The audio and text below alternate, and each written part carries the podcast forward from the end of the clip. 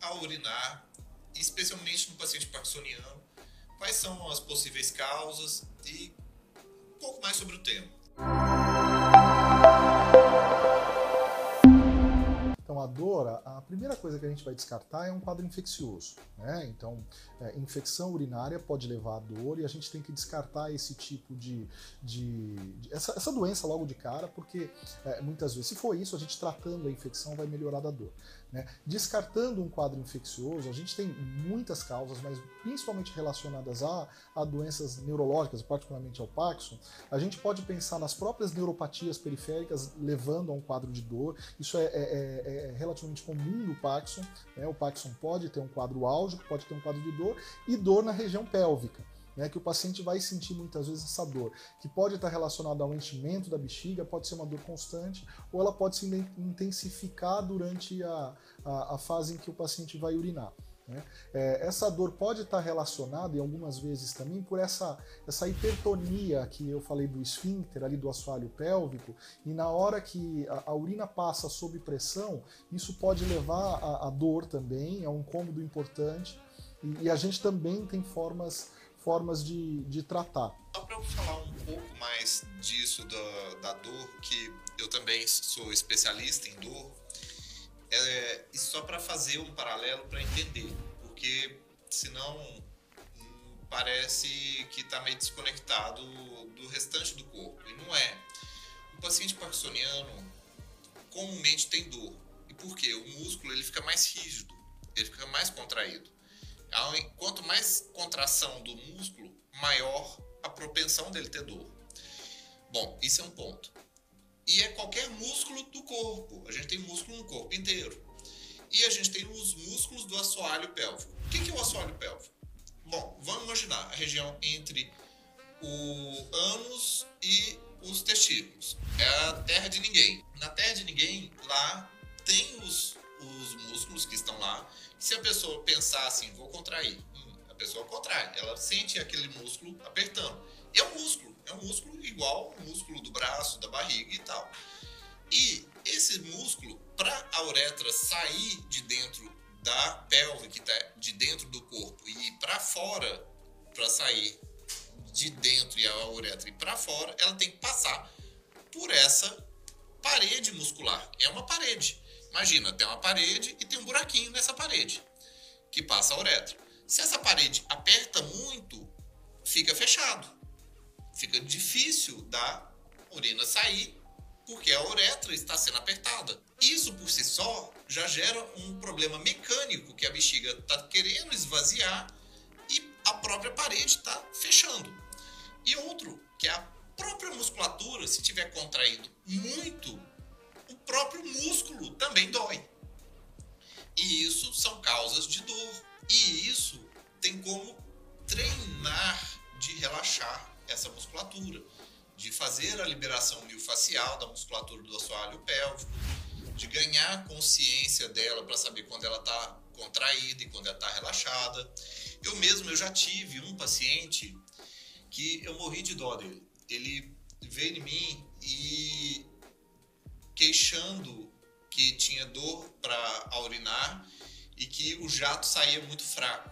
Ele nunca teve próstata grande e mesmo assim eles operaram uma vez a próstata dele, fizeram raspagem, não melhorou, operaram outra vez, tirando toda a próstata do paciente e ainda não melhorou. Até mesmo piorou, porque acabou estenosando, fibrosando o canal da uretra e ficando pior. E o que melhorou o paciente foi trabalhar a musculatura da pelve, ajudando ele a relaxar ela e deixar a musculatura relaxada. E só isso.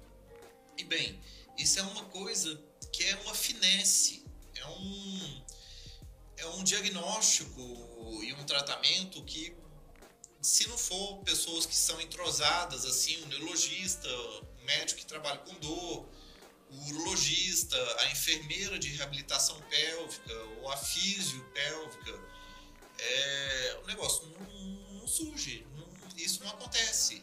E a pessoa continua sempre tendo dor, tendo essa bexiga de esforço, que a bexiga literalmente está fazendo uma força muito grande para tentar é, tirar a urina para fora e coisa se perpetua.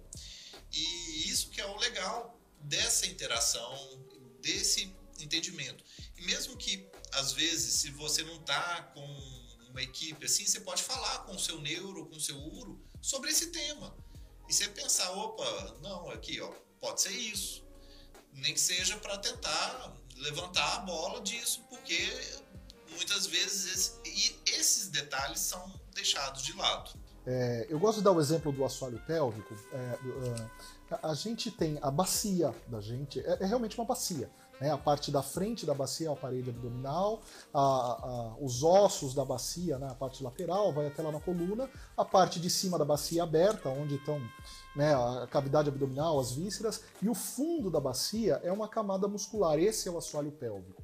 Por ali passa a uretra, por ali passa a vagina na mulher e passa o canal do, do é, o canal do ânus, né? O reto chega ali e passa o canal do ânus. É, e é, como o William falou, né, a gente tendo distúrbios de dor relacionada à musculatura do assoalho pélvico, isso pode levar tanto a dor como alterações de relaxamento. E aqui chamar a atenção para duas questões que eu acho que são muito importantes. A primeira questão é em relação à fisioterapia. Né? A gente tem que tomar um pouquinho de cuidado só com essa questão da, da reabilitação do assoalho pélvico, porque eventualmente a gente acaba vendo que a pessoa que vai trabalhar isso não está habituada a trabalhar com paciente neurológico e acaba trabalhando muito o reforço da musculatura. Né? Às vezes pode trabalhar um pouco a dor e trabalha o reforço da musculatura. Se esse paciente ou se essa paciente já tem uma dificuldade para relaxar a musculatura e esvaziar a bexiga, isso vai piorar. Né? Então a gente tem que ter esse pouquinho, esse cuidado de, de ser um profissional que, que esteja habituado com isso. Né? A outra questão é que muitas vezes esse quadro de dor ele também está relacionado com um quadro de obstipação a mesma dificuldade de relaxar e passar a urina pode levar a, a, a, um quadro de dificuldade de esvaziamento do, do reto, um quadro de, de obstipação intestinal.